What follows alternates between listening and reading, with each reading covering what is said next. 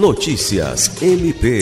O Ministério Público do Estado do Acre participou na última quinta-feira, 18 de agosto, da reunião da Comissão de Auditoria de Urnas Eletrônicas do Tribunal Regional Eleitoral do Acre, para tratar da metodologia de auditoria paralela das urnas eletrônicas a serem utilizadas nas sessões eletrônicas em 2022.